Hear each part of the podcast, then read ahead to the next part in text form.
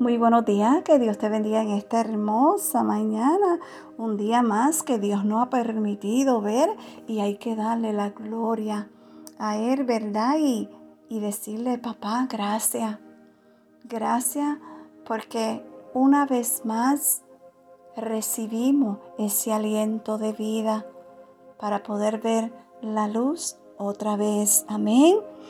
Así que vamos a comenzar el día con un café con mi amado Dios y el tema es no todo es lo que aparenta ser. Hmm.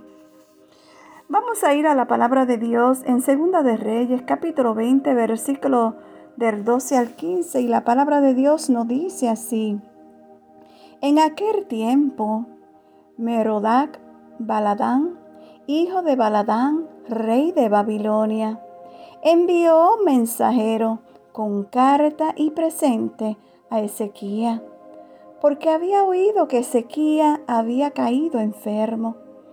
Y Ezequiel los oyó y le mostró toda la casa de su tesoro, plata, oro, especia y ungüentos preciosos, y la casa de su arma y todo lo que había en su tesoro Ninguna cosa quedó que Sequía no le mostrase, así en su casa como en todo su dominio.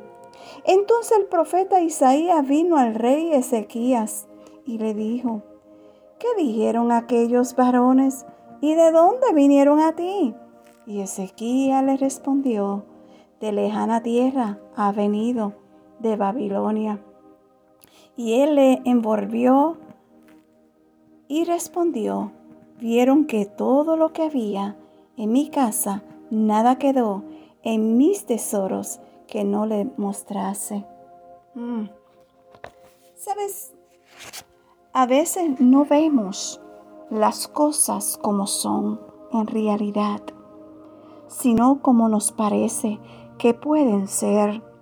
Somos rápidos para sacar conclusiones sin darnos cuenta a fondo cómo son las cosas realmente. Es fácil dejarse vislumbrar. Podemos ser fácilmente, ¿sabes qué? Engañados por algo o alguien que no parece bueno, pero ¿realmente lo es? Mm. ¿Sabes? Un rey llamado Ezequiel se dejó llevar por lo que veía a sus ojos, ignorando lo que realmente debía ver. Esto trajo repercusiones para su descendencia, pues no tuvo cuidado al mostrar todo lo que había en su palacio, aquello que parecía bueno, pero terminaron siendo sus enemigos.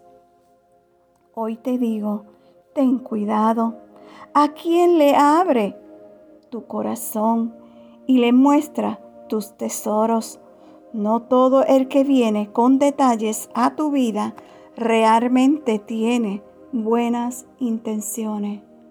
Vuelvo y te digo, ten cuidado. Amén. Que tengas un bendecido día. Shalom.